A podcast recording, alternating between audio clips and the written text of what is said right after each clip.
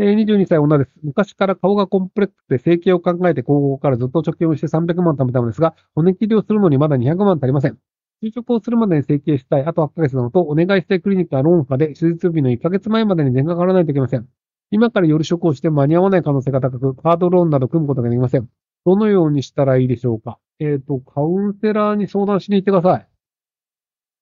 えっ、ー、と、あの、整形をしたとして顔のコンプレックスが治ると思い込んでるだけです。治りません。あの、ごくたまにコンプレックスが治る人もいるんですけど、あの、治らないままひたすら金を払い続け、で、その夜食をやっていた結果、夜食のストレスが溜まり、で、撮られたくないような映像を撮られ、割とその後の人生結構大変っていう人もいたりするので、なので、その、顔のコンプレックスを手術をすることで解決させようというところを、僕は問題だと思うんですよね。というのは、あの、世の中の人で、美男美女じゃない人の方が多いじゃないですか。もちろんあの、美男美女の方が人生過ごしやすいよね、楽しそうだよねっていうふうに思うのはわかるんですけど、じゃあ美男美女じゃない人たちが、経験をしないでも幸せになってるんですよ。まあ、あの、その、ブサイクが幸せに見えない問題はあるんですよ。僕の知り合いの死んだ坂本してるデブで性格の悪いおじさんとか、あの、幸せなのかって言われると、あの、あんな顔で生まれたら本当不幸だよねと僕は思うんですけど、でも割とあの、美人の奥さんも捕まえて、なんかそれなりにこう仕事でも評価をされてるみたいな謎の状態なんですけど、っていうので、そのなんか自分自身が幸せになるために何が必要なのかっていうと、あの、顔ではない部分で幸せになってる人のが多いんですよね。なので、あの、顔以外のもので幸せになるというのをやってる人をちゃんと見て、そちらに行った方がいいと思うんですよね。で、えっ、ー、と、あの、要は、見た目が良いことが人生の幸せに直結すると思っている人は、30歳以上不幸になりますよ。あの、これ、あの、別に整形とは関係なく、あの、割と見た目がいいまま20代で生活してると、めちゃくちゃモテるんですよ。で、よりどり緑だから、人生幸せと思ってるんですけど、日本の文化でいくと、20代後半から、あの、男性の見る目がだんだん変わってくるんですよ。20代後半になると、20代前半の方が可愛いし、そちらの方が価値があると、周りの人が思ってるのが気づき始めてしまいます。あの、男性はそれを隠そうとしてるんですけど、あの、多分伝わってくると思います。で、でも見た目が良かった時代によりどり緑だったので、まだよりどり緑だなと思って、30代になった瞬間、手のひら返しが始まります。要は、見た目が売りだと思っていたにもかかわらず、30代になった時点で、30代で見た目がいい人だよね。でも、20代の前半の方が可愛いよねっていうのが、あの、残念ながら、ババリの人がそういうふうに判断をしているというのが伝わってきます。で、その時に若返るというのは不可能なんですよ。なので、見た目以外のところに価値があるというのをちゃんと自分自身で作った方がよくて、例えば会社の仕事ちゃんとやってます、キャリア上がりますとか、じゃあその、あの、普通に旦那と結婚してるので見た目売りじゃなくて子供育てて楽しくやってますとか、で、見た目以外の自分の価値というのを作ってたりとか、その周りにじゃあ友達多いですとか、子供いますとか、あの、なんかその、まあ別に結婚しなくてもパートナーがいっぱいいますとかであれば全然いいと思うんですけど、そうじゃないときに自分には見た目しかないんだってなると、見た目しかないの、見た目の価値がどんどん下がっていくと、今後の自分の人生はどんどん不幸になるというのが確定してしまうんですよ。これ日本の文化で、その、見た目というのと年齢というのは反比例するというのが日本の文化なので、年を取れば取るほど、見た目の価値が下がっていくっていうのが日本の文化なんですよ。そうすると、見た目しか価値がない人は、年が取れば取るほど、自分の価値は下がっていき、どんどん不幸が待っているんですよ。っていう風な人生ってかなりきついと思うので、早めにそこから逃げた方がいいと思いますよ。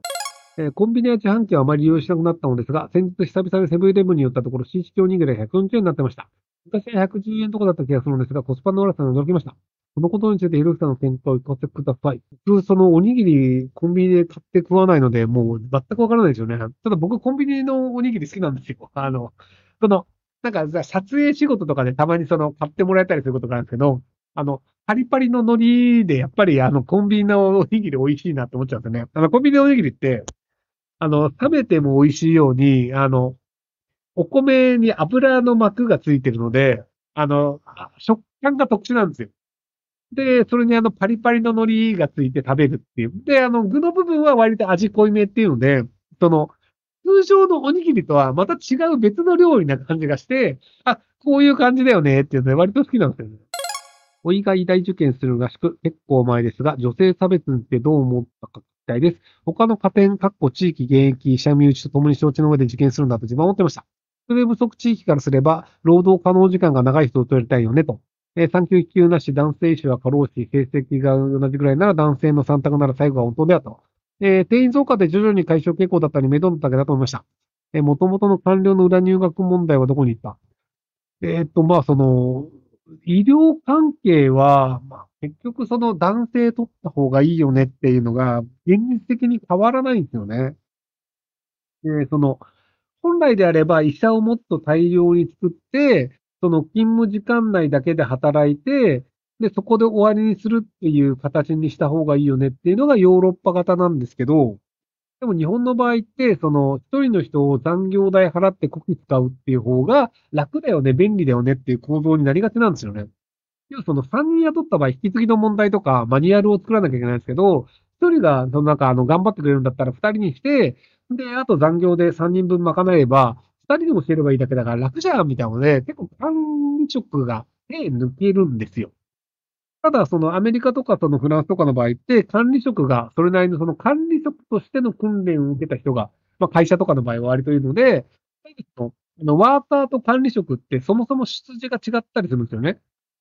その、例えばじゃあアメリカで、その、えっ、ー、と、マクドナルドの、その、レジとか、そのなんかあの、調理をやってる人は、永遠に調理を続けるんですよ。で、その、店長として雇われる人っていうのは、店長としてのある程度の経営の訓練をやってる大学を卒業した人を雇うんですよ。日本の場合って、そのバイトで入った人が調理をやって、そのまま店長になるっていうので、その管理というのを結構その、適当にやってもなんとかなるような構造になっちゃってるんですよね。で、それがなぜかというと、日本人優秀すぎる問題っていうのがあって、管理職が適当だとしても、その部下がサボらずに真面目に働いてくれるんですよ。でも、あの、アメリカとかフランスの場合は、管理職がちゃんとしないと、なんかサボって真面目に働かないっていうのがあるんですね。で、すぐ辞めちゃうみたいな。なので、その管理職っていうのは結構重要だよねってなるんですけど、日本の場合はそうではないっていうのがあったりするので、なので、その日本の場合は、じゃあ、その長期であの残業してくれる男性を雇った方が得だよねっていうのが、まあ、あの、お医者さんの状況、お、また音が変わった。なんかお医者さんの状況でもあったりするので、ここら辺はなかなか変わるんじゃないかなと思う。えー、初めてのスパチ失礼します。23歳女です。うつ病が悪化したイソワレも難しくなりました。親にうつ病の理解なんか馬鹿にされます。広がししたくても就労移行支援中でまだ仕事も出ません。やる気がなくなったり何もしたくなくなるし、日々辛いです。一人も出たいと思いません。どうしたらいいでしょうか？